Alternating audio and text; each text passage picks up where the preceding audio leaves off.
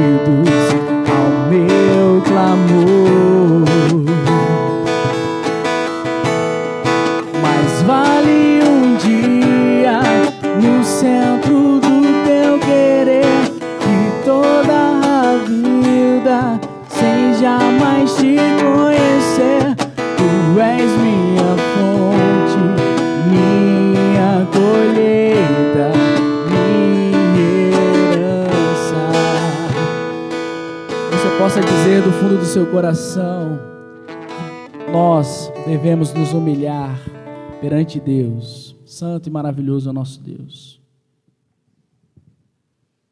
É, assim como nós acabamos de cantar, que você, onde quer que você esteja, que você possa sentir a real presença de Deus em sua vida, independente das circunstâncias, independente do seu estado emocional, nesse momento, nesses dias tão conturbados, mas que possamos colocar nossa confiança em Deus, que possamos, acima de tudo, de todos os problemas, de todas as situações, de todas as intempéries da vida, pela quais estamos passando nesse momento, nesse período, que você possa, é, onde quer que você esteja na sua casa, às vezes até com algum afazer doméstico e assistindo também esse, essa gravação dessa mensagem, desse culto, mas que você possa sentir a real presença de Deus em sua vida nesse momento. Assim como o salmista falou que eu, porém, confio no teu amor. Em meu coração exulta a tua salvação. Quero cantar ao Senhor pelo bem que me tem feito. Tantas situações ruins, tantas notícias ruins ultimamente, mas também quantas notícias boas, quantas notícias de pessoas sendo curadas dessa doença, dessa contaminação por esse vírus. Que possamos agradecer também a Deus por esses momentos bons, que possamos cantar, nos alegrar, louvar a Deus e que possamos agradecer, como diz o salmista: Eu, porém, confio no teu amor.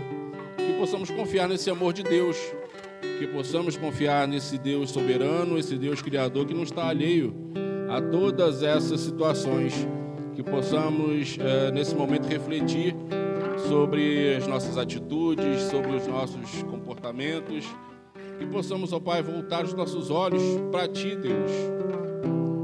Como oração nesse momento, eu quero orar para que todos possam sentir essa presença, que através da palavra que for ministrada aqui essa noite, que possamos, ó Pai, sentir a presença do Senhor em nossas vidas, ó Deus.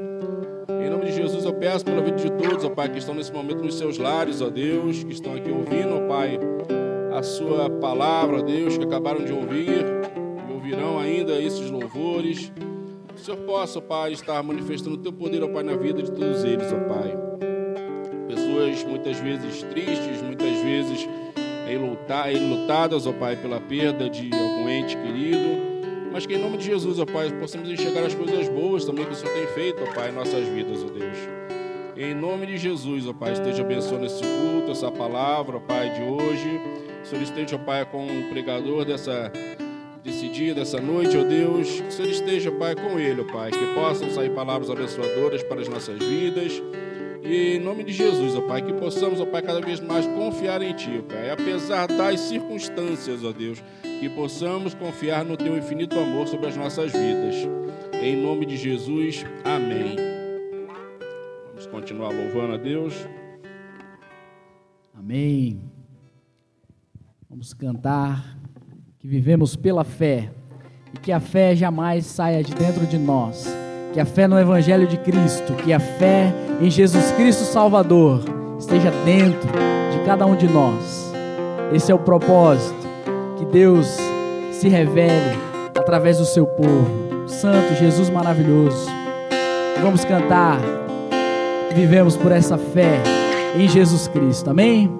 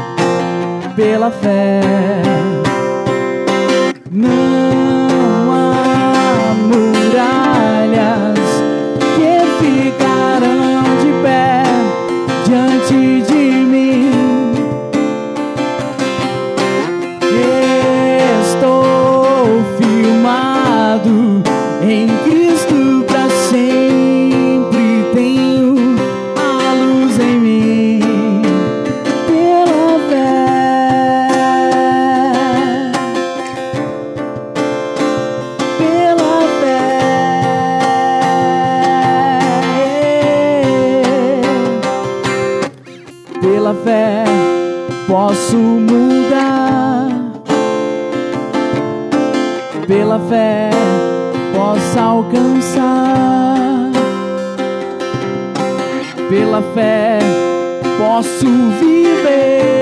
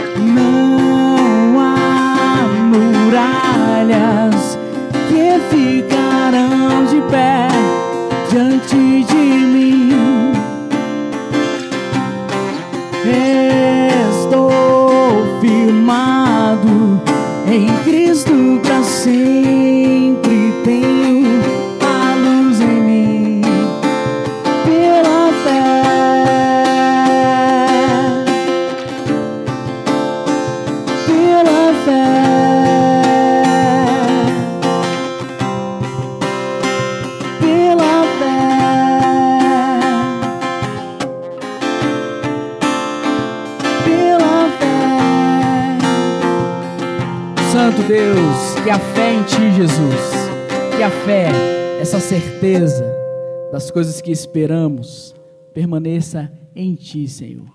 E assim como diz essa canção, que não há muralhas que ficarão de pé diante daquele que tem fé em Jesus Cristo. Amém? Seu coração seja preparado para receber a palavra de Deus que será ministrada aqui. Amém? Santo e maravilhoso Deus.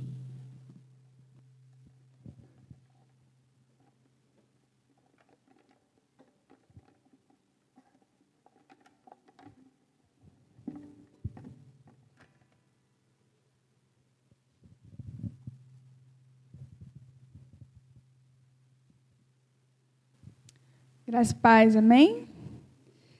É, Vamos estar orando, nos colocando diante de Deus nesse momento, para que a palavra de Deus possa falar no nosso coração. Senhor Deus, nosso Pai, obrigada, Deus, pela tua graça, pelo teu amor. Obrigada, Senhor Deus, porque o Senhor, ó Deus, é aquele que nos ajuda, o Senhor é aquele, Senhor Deus, que ouve as nossas orações, ó Deus, quando nós nos humilhamos diante da tua presença, Pai. Venha, Deus, falar aos nossos corações. Que a tua palavra, Deus, possa entrar, ó Deus, na nossa alma, nos nossos corações e frutificar, Senhor. Que o Senhor fale, Deus, aquilo, Deus, que nós precisamos mudar, aquilo que nós precisamos ser diferentes, Pai. Que nós possamos ouvir, Deus, neste dia, a tua voz, Deus. É o que nós te pedimos, Deus, em nome de Jesus. Amém. É... Eu sei que esses dias a gente está bem limitado em relação à questão de viajar, de ir para alguns lugares, mas é muito difícil alguém chegar e falar que viajar não é bom. É, é prazeroso, a gente gosta de viajar, a gente gosta de sair de férias, de ir para uma praia, de ir para uma pousada, para algum lugar legal é bom, a gente relaxa, a gente se diverte e viajar realmente é muito bom. Na minha humilde opinião, além de viajar ser muito bom, eu acredito que viajar com companhia é melhor ainda. É, eu acho que viajar sozinho é meio solitário. As poucas vezes que eu tive que viajar sozinha, eu achei uma experiência não muito agradável. Eu acredito que companhia em uma viagem é muito bom para compartilhar as experiências, para ver as coisas, para poder passar aquilo que você está sentindo e até mesmo a companhia te ajuda, às vezes, até uma percepção de algumas coisas que você não vê. E então a parceria em uma viagem, eu acredito que seja muito boa. Mas hoje eu gostaria de falar de uma viagem é, que a gente pode fazer sem sair do lugar. E uma viagem que é muito importante que nós façamos, e, mas ao mesmo tempo que eu acho que é uma viagem muito importante que nós façamos, eu também acredito que essa viagem a gente precisa fazer acompanhado também. E que viagem é essa que eu posso fazer sem sair de casa, mas que eu também preciso de companhia para viajar? É, essa viagem é a viagem do autoconhecimento. A psicologia afirma que o autoconhecimento é transformador para o coração e para a alma do ser humano é, desbravar, desbravar a alma, a nossa própria alma, e conhecer aquilo que nós somos é algo que realmente transforma vidas. E existe uma frase, uma frase muito conhecida, atribuída ao filósofo, filósofo Sócrates, que diz o seguinte: Conhece-te a ti mesmo. E justamente para que você entenda e você conheça aquilo que se passa dentro do seu coração. Mas essa viagem, ela feita sozinha, ela é muito arriscada. É, eu acredito que não seja aconselhável fazer a viagem do autoconhecimento sozinho. E por que, que nós não devemos fazer a viagem do autoconhecimento sozinho? Porque é o primeiro ponto de parada e o primeiro encontro que nós temos quando nós partimos na viagem do autoconhecimento e fazemos ela sozinha, é com o auto-engano. O que, que isso significa? É muito provável que no momento que nós começarmos a querer conhecer a nós mesmos e não tivermos alguém para nos auxiliar, para nos ajudar, para nos marcar com, os, com as experiências e nos fazer enxergar algumas coisas, é bem provável, é muito provável, que o alto engano seja a companhia nesse trajeto, nessa viagem, e ele vai até o fim. Ele te acompanha até o fim. E por que, que isso é provável? Por que, que isso é tão previsível? Porque se a gente parar para pensar, é, nem mesmo nosso rosto nós temos a capacidade de conhecer sozinho. Como assim? Você já viu o seu rosto sem o auxílio de alguma mediação? Você sabe, você conhece o seu rosto, mas você conhece o seu rosto por quê? Por causa de um espelho. Ou seja, nós não somos capazes de nem ver mesmo a nossa face sem que um espelho tenha que nos auxiliar. O pastor Jonas Madureira afirma o seguinte a respeito disso: Nada compreendemos sem espelhos, nem a nós mesmos. Não nos vemos face a face. Você já parou para pensar que jamais se viu sem mediações? Todas as perspectivas que você tem do seu rosto sempre contaram com o auxílio de uma mediação. Você jamais se viu face a face. Ou seja, nós, sozinhos, nós não conseguimos nos autoconhecer é arriscado, por quê? Porque se nós usarmos a nós mesmos como referência, se nós usarmos o nosso coração e aquilo que nós acreditamos que nós devemos ser, aquilo que nós achamos que somos, o que é provável que aconteça? Tem duas possibilidades. A primeira é que você não saiba quem você é e nem aquilo que você gostaria de ser. E a segunda é que você saiba, mas que por causa do alto engano, é bem provável que a percepção que você está tendo a seu respeito seja errada, esteja enganada. Então, se eu devo fazer a viagem do autoconhecimento, mas ao mesmo tempo eu não devo fazer ela sozinha, como então proceder diante dessa situação? Se é aconselhável que eu me conheça se é aconselhável que nós possamos olhar para o nosso interior, olhar para dentro do nosso coração, olhar para dentro da nossa alma e nos entender, nos conhecer, mas ao mesmo tempo eu não posso fazer isso sozinho, então, que, como que eu posso fazer, o que nós podemos fazer, como nós devemos proceder? E quem é essa companhia que nós devemos ter? A resposta é muito simples, mas ela tem é, é, reverberações complexas. A resposta é simples porque já é óbvio que a nossa companhia nessa viagem é Deus. Mas, ao mesmo tempo, ela é extremamente complexa, porque a partir do momento que nós trazemos Deus como nossa companhia, como nós, quando nós trazemos Deus para nos ajudar a trilhar o caminho do autoconhecimento, nós vamos entender que, primeiro, nós realmente estamos enganados a nós mesmos, sobre nós mesmos. E segundo, nós entenderemos que Deus realmente é o espelho que nos faz enxergar a nossa alma como nós deveremos, deveríamos. Sozinhos, nós não chegaremos a lugar nenhum. Sozinhos, nós não somos capazes de nos autoconhecer. Nós não somos capazes de nos entender.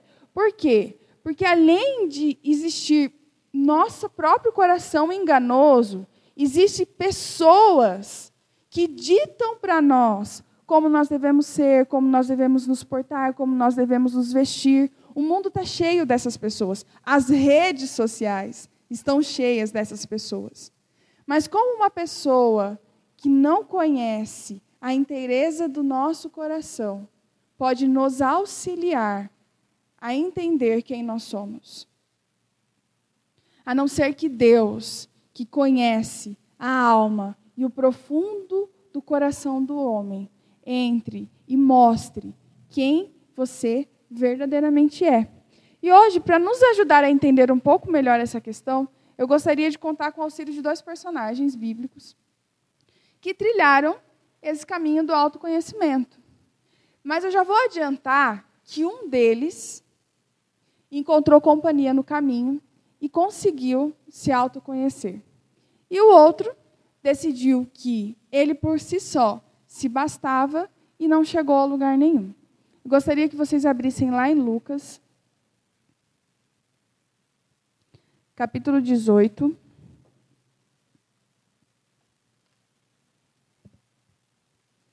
A gente vai ler do versículo 9 ao versículo 14.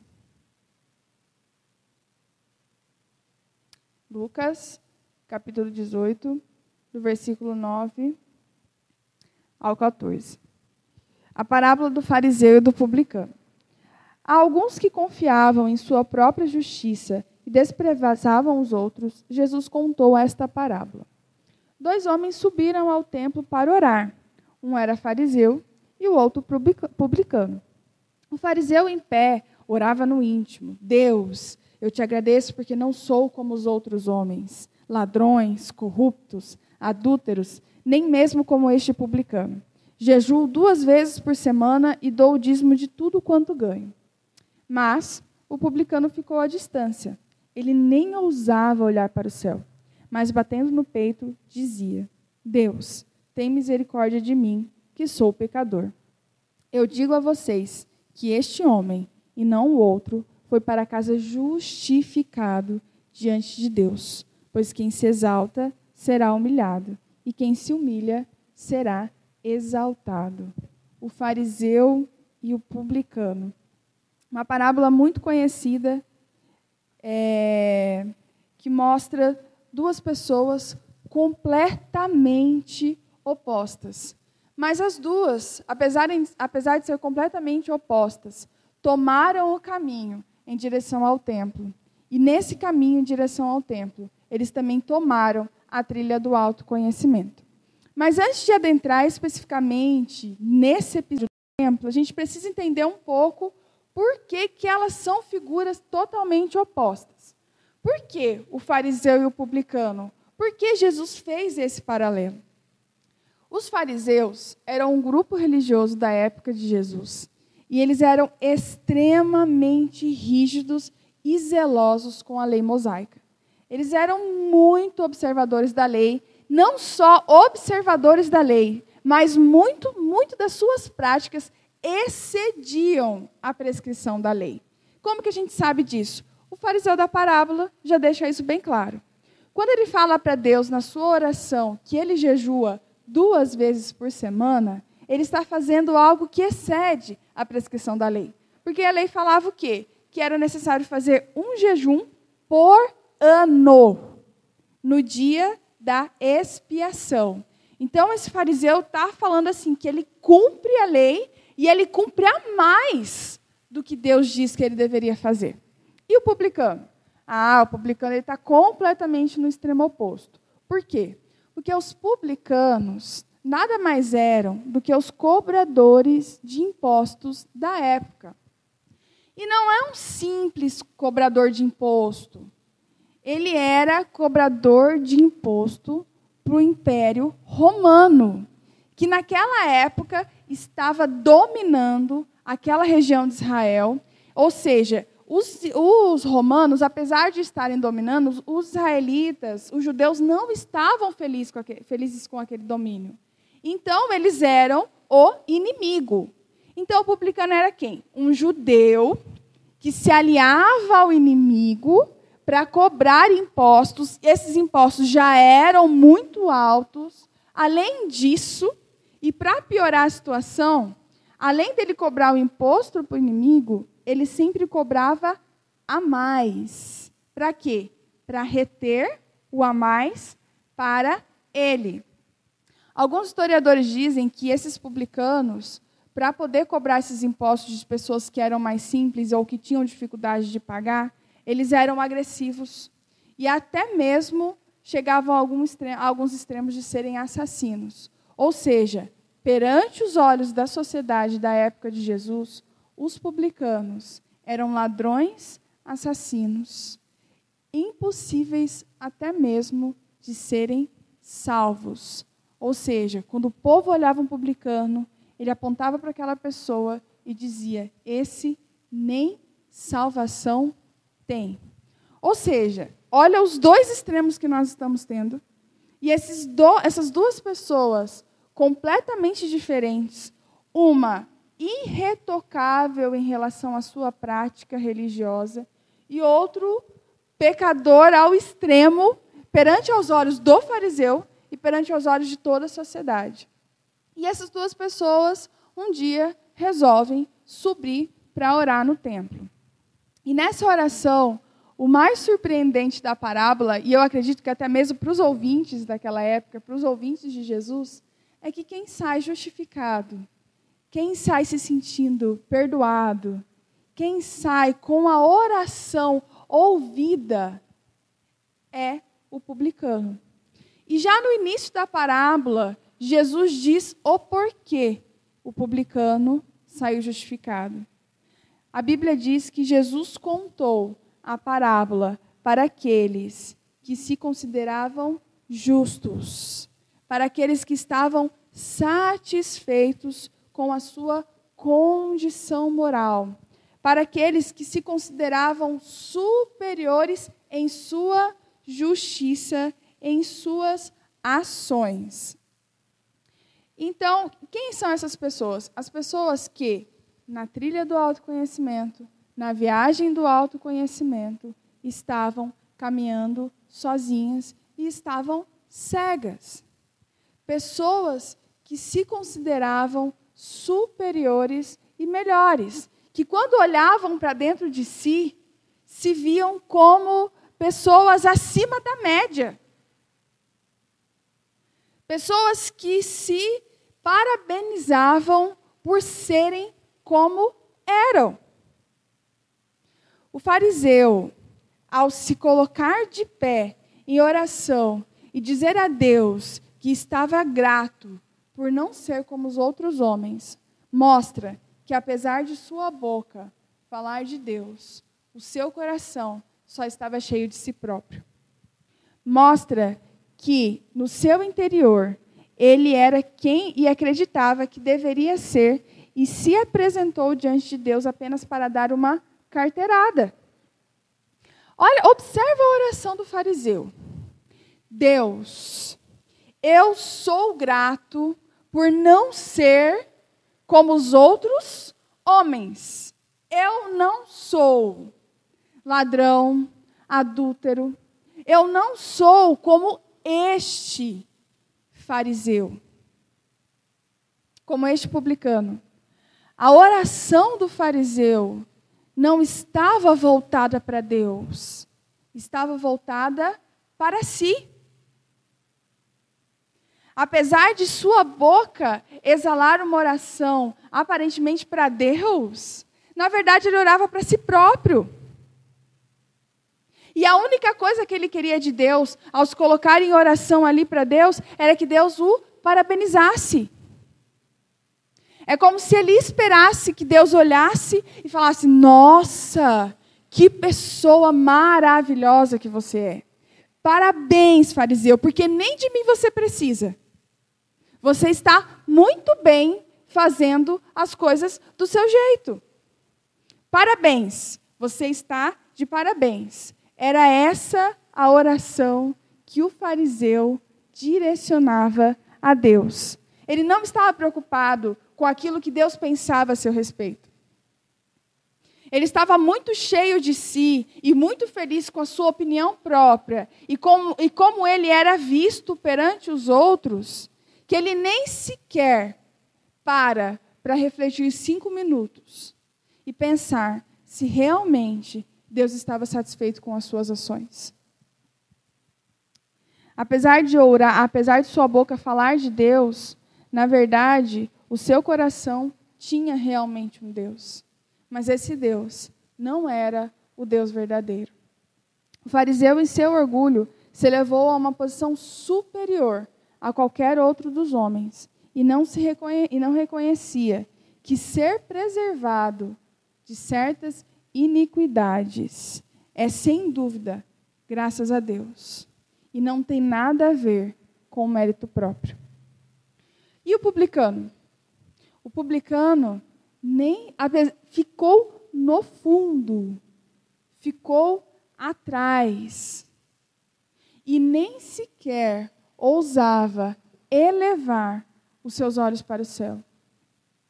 E só conseguia dizer: Deus, tem misericórdia de mim, pois sou um pecador. O publicano não estava ali para evocar alguma bondade no seu coração. O publicano não estava ali para evocar suas boas ações. Ele poderia, ele poderia chegar para Deus e falar assim: Olha, Deus, é o seguinte, eu sei que eu sou pecador, eu sei que eu sou um publicano, eu sei que eu estou roubando o povo, mas em compensação, eu estou roubando o povo para ajudar os outros. Olha, Deus, eu sei que eu sou publicano, mas eu estou é, ajudando uma família que está passando necessidade com esse dinheiro. Olha, Deus, eu sei que eu sou um publicano, mas ó, eu vim aqui orar. Então, ó, quebra meu cara aí, Deus. Não. O publicano olhava para o seu coração e entendia o quão pecador ele era. Há da parte do publicano um verdadeiro arrependimento, junto com o reconhecimento que só Deus poderia perdoá-lo. O publicano em sua jornada do autoconhecimento, encontrou Deus no caminho.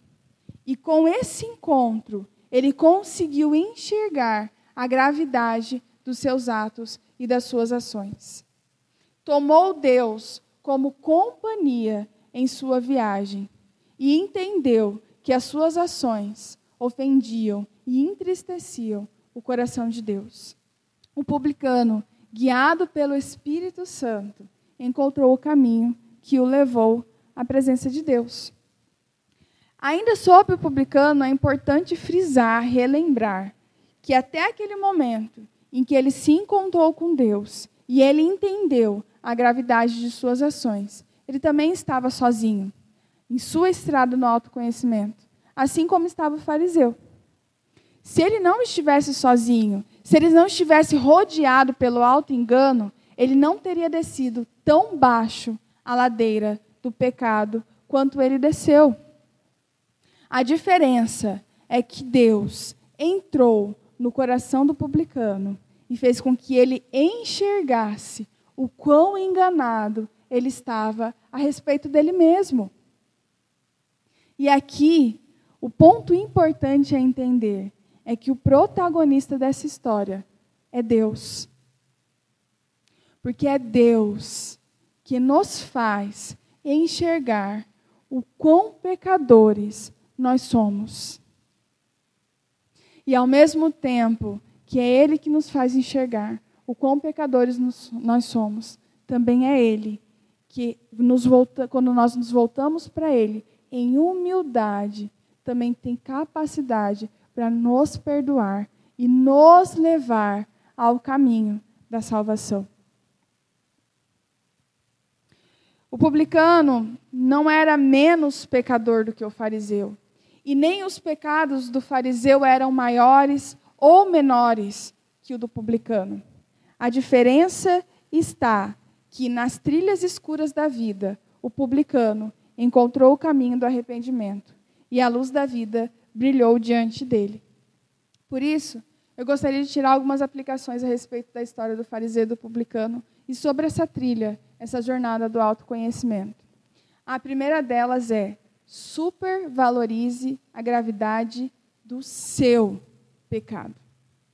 O fariseu, ao olhar para os outros, tentava apontar e mostrar para Deus que existia muitos pecadores e que ele era superior a qualquer, a qualquer outro.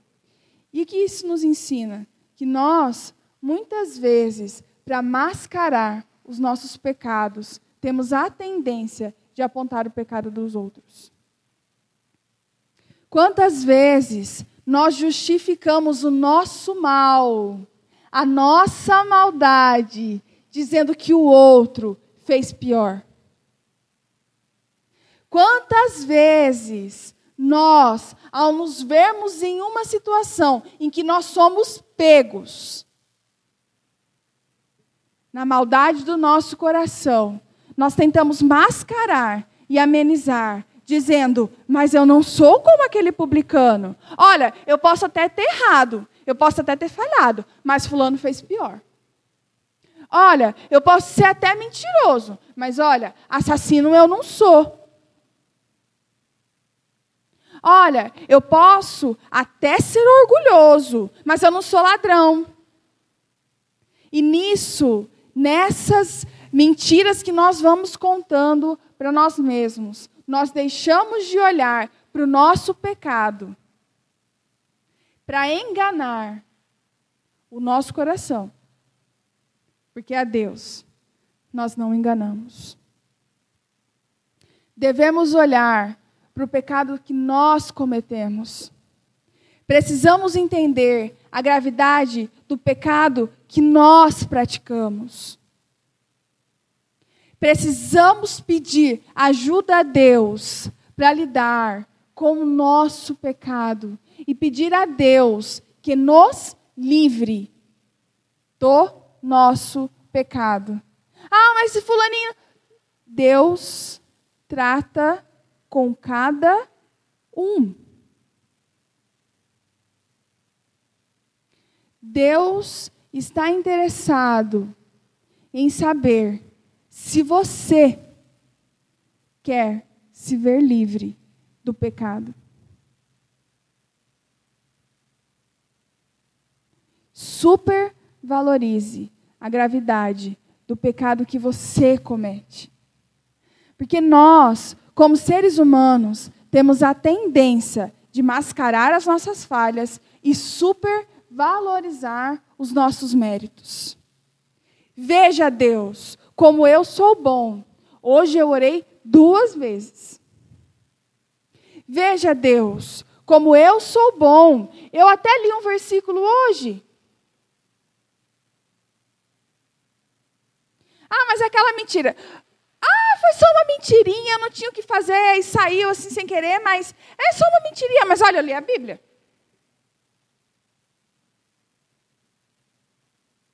E a gente vai nos parabenizando, assim como o fariseu. Deus, eu sou grato. Deus me deu os parabéns. Olha que pessoa que eu sou. O fariseu precisava de justificação. Ou seja, a lista de pecados do fariseu também estava longa aos olhos de Deus. Mas o fariseu estava tão interessado em olhar para dentro de si e se dar os parabéns, e tão preocupado com o pecado dos outros e com as falhas do, do publicano, que nem sequer teve tempo de olhar para cima, olhar para Deus e ver quão pecador ele também era. Precisamos dobrar os nossos joelhos e entender que as nossas falhas são graves e os nossos méritos pertencem a Deus. Toda boa dádiva e todo dom perfeito vem do alto. Tudo de bom que possa existir no nosso coração.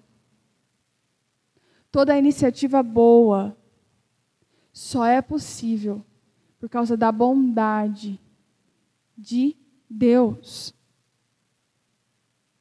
Os nossos méritos não são nossos.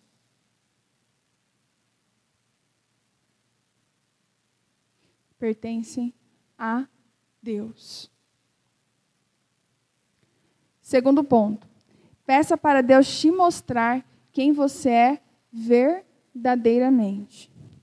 Na viagem do autoconhecimento, só conheceremos a nós mesmos se Deus for o nosso guia. O conhecimento verdadeiro que poderemos ter de nós mesmos é fruto da revelação de Deus e não da nossa inteligência. Não de nós olharmos para nós mesmos e acharmos e pensarmos que nós somos isso ou que nós somos aquilo.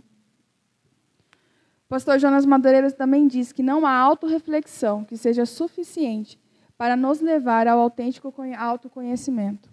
O publicano só se arrependeu porque encontrou Deus em seu caminho. E assim pôde enxergar o quão miserável e pecador ele era. O fariseu não encontrou sua justificação por quê? Pois estava gastando tempo demais olhando para si e se auto enganando.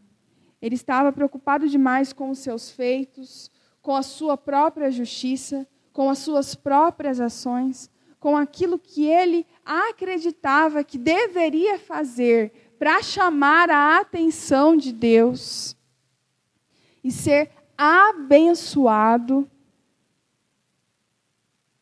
que não enxergou que, na verdade, o seu coração estava mais distante de Deus do que ele sequer imaginava.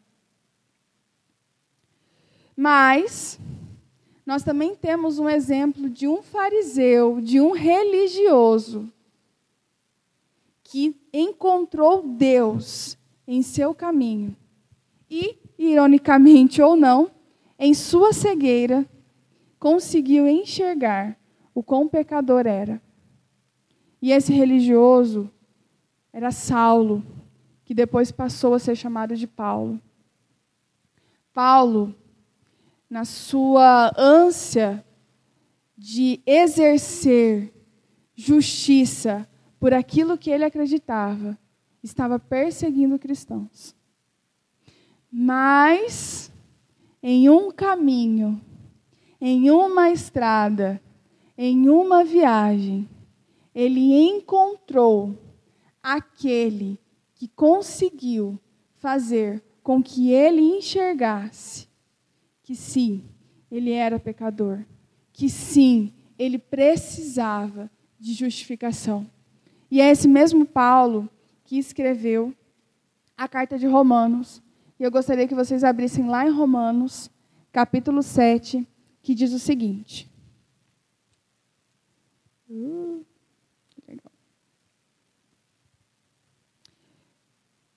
Romanos, capítulo 7, a partir do versículo 22.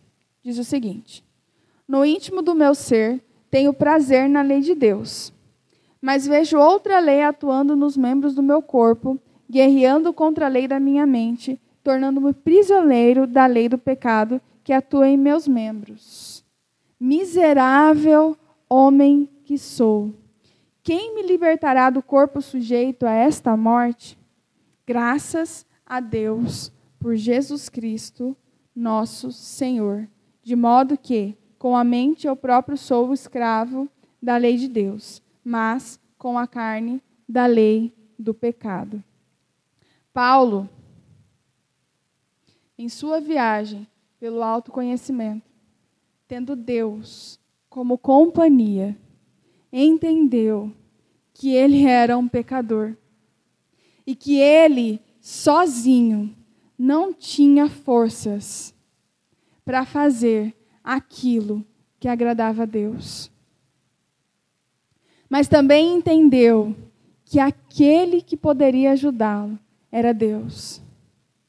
Que era Jesus, que é Jesus, que nos mantém no caminho da salvação. Paulo olhou para dentro de si com o conhecimento que ele tinha a respeito de Deus e entendeu quão miserável ele era, mas também entendeu o quão bom Jesus era, porque é Jesus que o ajudava e era Jesus que o mantinha firme. E terceiro, somos o fariseu, somos o publicano somos pecadores. Quando a gente lê a parábola do fariseu e do publicano, é muito natural a gente acabar se identificando com o publicano. Afinal, o publicano que saiu justificado. Mas nós precisamos entender que, na verdade, quem está atuando é Deus. Pois é Deus que perdoa e é Deus que justifica. Nessa história, não há, da parte de Jesus, uma liberalidade ou uma amenidade em relação ao pecado do publicano. Jesus está pontuando nesta parábola que não importa o quão pecador que você seja ou que nós sejamos, quando nós nos achegamos com humildade na presença de Deus e reconhecemos que sim, nós somos pecadores e que sozinhos nós não saímos do lugar. Deus nos justifica e nos liberta da escravidão do pecado. Jesus não está dizendo que os pecados do publicano não eram graves. Jesus não está aqui é, ignorando que o publicano era pecador. Afinal, o próprio Jesus diz que ele saiu justificado, ou seja, que ele saiu limpo. Por quê? Porque Deus o limpou. Havia na vida do publicano a necessidade de ser perdoado. O pecado do publicano precisava ser perdoado. E foi. Por quem? Por Deus. Por quê? Porque o publicano, no caminho da vida, encontrou Deus. E houve ali um verdadeiro arrependimento, um verdadeiro reconhecimento que só Deus podia perdoá-lo e que só Deus poderia libertá-lo. E o fariseu? O fariseu também precisava de perdão. Mas não saiu justificado porque Deus não queria perdoá-lo? Não. Mas porque estava ocupado demais com o seu próprio ego, ocupado demais com a sua própria justiça, que não teve tempo de erguer os olhos para os céus e ver o espelho dos olhos de Deus, que o faria enxergar o quão pecador ele também era.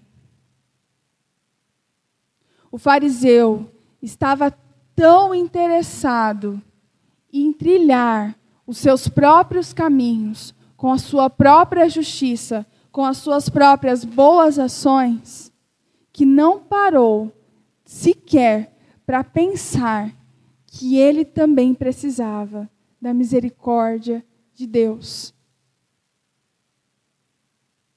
Estava tão cheio de si, estava tão cheio do seu próprio entendimento, estava tão enredado no alto engano, que nem sequer se considerava um pecador. Afinal, ele não era como os outros homens.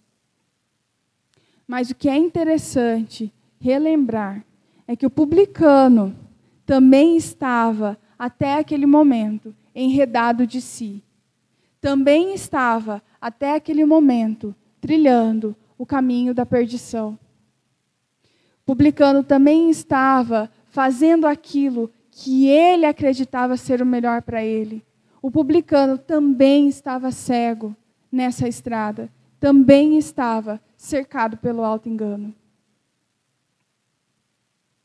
Então, se o fariseu pudesse olhar por cinco minutos para Deus e ver quão miserável e quão pecador ele era, ele também poderia sair da presença de Deus justificado. Ou seja, nós somos o publicano, porque nós somos pecadores e os nossos pecados são graves aos olhos de Deus. Mas nós podemos entrar na presença de Deus e sair dali justificados pelo sangue de Jesus, que nos limpa e nos purifica e, como a Bíblia diz, nos torna alvos, brancos, como a neve. Mas também nós podemos ser como o fariseu e chegar na presença de Deus, achando que Deus tem a obrigação de nos dar parabéns pelo religioso que nós somos. Nós também podemos nos chegar até Deus acreditando que nós estamos nos salvando e que Deus só é alguém que deve nos aplaudir. Nós somos pecadores. Nós precisamos da graça, da misericórdia e da justificação que vem por meio do sangue de Jesus. E da mesma forma que Jesus não estava amenizando os pecados do publicano, Jesus não estava criticando as disciplinas espirituais do fariseu. Jesus estava contra a finalidade das boas ações do fariseu. Jesus estava criticando aquelas pessoas que, usando o nome de Deus, estavam, na verdade, se colocando como deuses da sua vida e da sua história. Não há um problema na vida do fariseu em jejuar, em orar, em dizimar. Há um problema na vida do fariseu quando ele jejuava, quando ele orava e quando ele dizimava para si próprio. Ele orava usando o nome de Deus, mas ele orava para si mesmo. Ele jejuava dizendo que gostaria de se aproximar de Deus, mas ele só estava se voltando cada vez mais para dentro de si. Ele dizimava, dizendo que estava dando para Deus, mas só estava satisfazendo o seu próprio ego.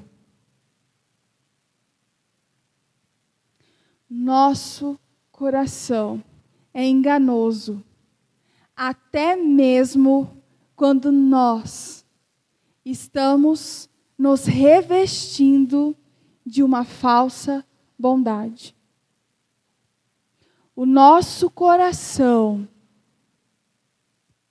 nos engana e nos afasta de Deus, até mesmo quando nós estamos nos justificando, dizendo que nós queremos nos aproximar de Deus. E nós temos que olhar para a vida de Paulo e dizer quão miserável nós somos. Porque se Deus não nos socorrer, se Deus não nos ajudar, se Deus não nos fazer enxergar quão armadilha nós somos para nós mesmos, o nosso coração cada dia mais se afastará de Deus, mesmo que com a, que a nossa boca exale o nome de Deus. É Deus que nos ajuda. É Jesus que nos justifica. E é Jesus também que nos ajuda a enxergar os nossos pecados, as nossas falhas e aquilo que nós precisamos melhorar.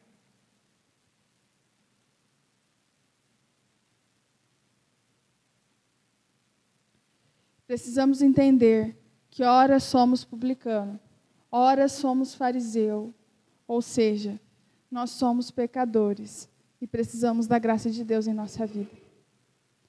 Na viagem do autoconhecimento, a garantia que nós temos que chegaremos ao nosso destino estar em conhecer a Deus e fazer dele o nosso guia. É prudente, então, neste momento, nós deixarmos de lado a frase atribuída a Sócrates que diz: Conhece-te a ti mesmo e usar a frase de um a, a confissão de um outro homem, Agostinho, que diz o seguinte: Ó oh Deus, tu me conheces, faze que eu te conheça, como sou por ti conhecido. Ó oh, virtude da minha alma, faze que ela seja semelhante a ti, para que, possua, para que a possuas sem mancha e nem ruga. Deus é o único espelho que nos faz enxergar quão miserável nós somos e ser como Jesus é o único caminho que nos leva a descobrir quem nós verdadeiramente somos. Na viagem do autoconhecimento, a nossa companhia deve ser, precisa ser Deus. Na viagem do autoconhecimento, o nosso desejo de conhecer a Deus deve ser maior do que o, de, o, o desejo de conhecer a nós mesmos. Sabe por quê? Porque Ele é o nosso conhecedor. É Ele que olha para nós. E assim nós podemos nos conhecer. Na viagem do autoconhecimento, conhecimento de Deus. É o melhor que nós podemos fazer. Conhecer a nós mesmos sem conhecer a Deus só nos fará andar em círculos, só nos fará nos tornarmos mais cegos, mais enganados e mais pecadores. Que nós possamos olhar para o alto, olhar que a nossa alma se volte para o Criador de todas as coisas e para o nosso Criador, aquele que conhece a inteireza dos nossos corações. Senhor Deus, nosso Pai, nós nos colocamos diante de Ti e, primeiramente, nós falamos: Deus, tem misericórdia de nós, porque nós somos pecadores. Nós pedimos ajuda, Deus nós pedimos misericórdia nesse momento e te pedimos, nos ajude a te conhecer, para que assim nós também possamos nos conhecer. Que nós possamos, ó Deus, olhar, ó Deus, para os nossos corações, com o espelho que são os teus olhos, Deus, e ver, ó Deus, quão miserável nós somos. Nos ajude, Deus, a nos livrar do alto engano. Nos ajude, Deus, a nos livrar, ó Deus, do engano, Deus, de querermos valorizar aquilo que nós fazemos de bom e reduzir as nossas falhas e os nossos defeitos, Pai.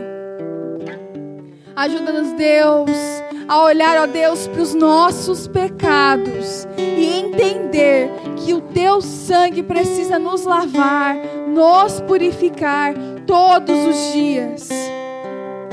Que nós possamos olhar para ti, Jesus, e entender que nós não somos bons.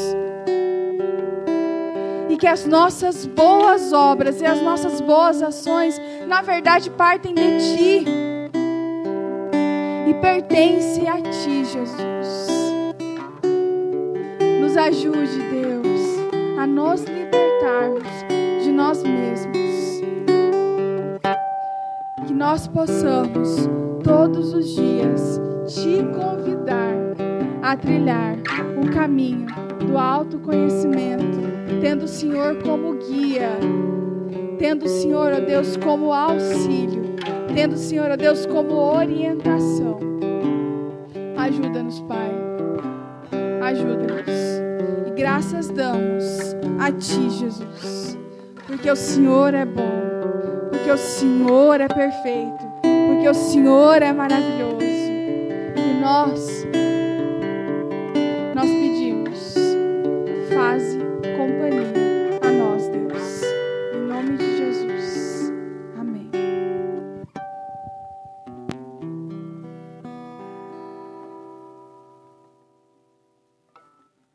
Essa palavra faça morada dentro de nós, dentro do nosso coração. Nós vamos cantar essa canção que diz que Deus é capaz de fazer chover em nós perdão e graça. Santo é o nosso Deus.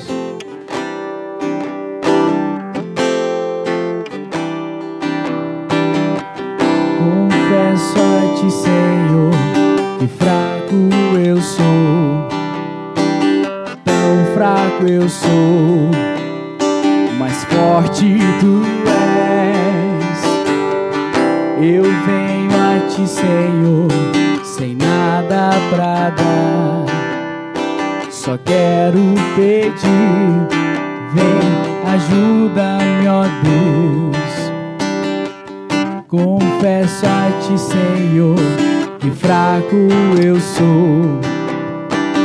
Tão fraco eu sou, mas forte tu és. Eu venho a ti, Senhor, sem nada pra dar. Só quero pedir, vem, ajuda-me, ó Deus um coração quebrantado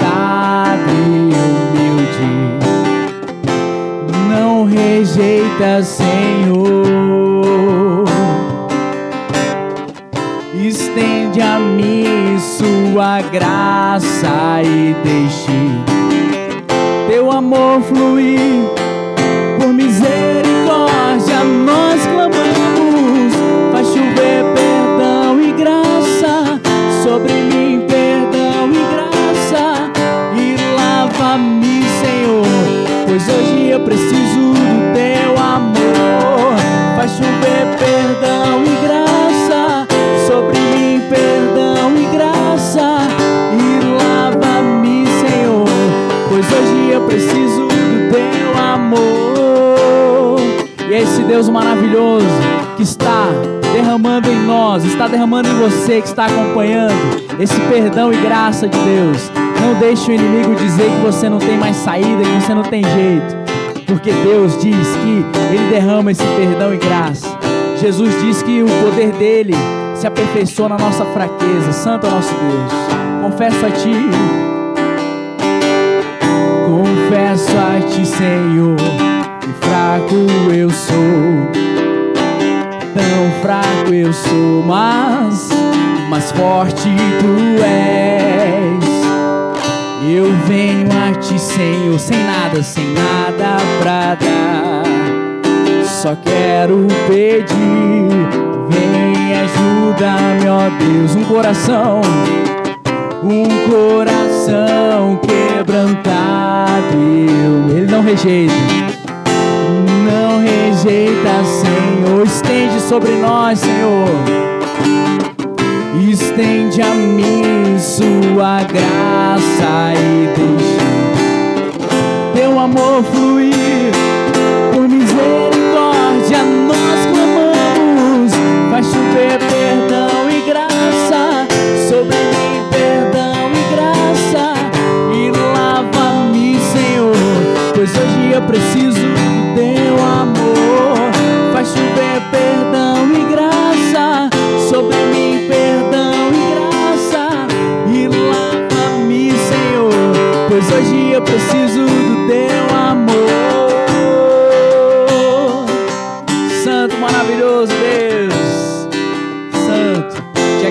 agradecemos por tudo, Jesus, o teu perdão, a tua misericórdia.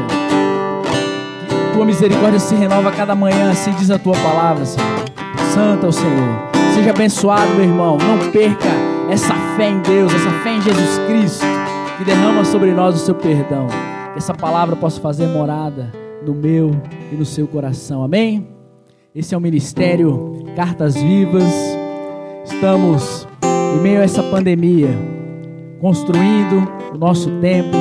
Graças a Deus, Deus tem suprido essa obra. E se você também sentir no seu coração o desejo de abençoar esse ministério Cartas Vivas, que tem propagado a mensagem de Cristo, você pode estar fazendo a sua doação, a sua oferta para a conta do Ministério Cartas Vivas que está aparecendo, vai aparecer aqui também na edição. E que Deus possa abençoar a sua vida, porque Deus é maravilhoso. E a gente crê sim que Deus é aquele que supre a sua obra. E que através desse ministério, nossa oração é que vidas sejam alcançadas, vidas sejam transformadas nessa cidade tão carente do amor de Deus. Amém? Santo Deus.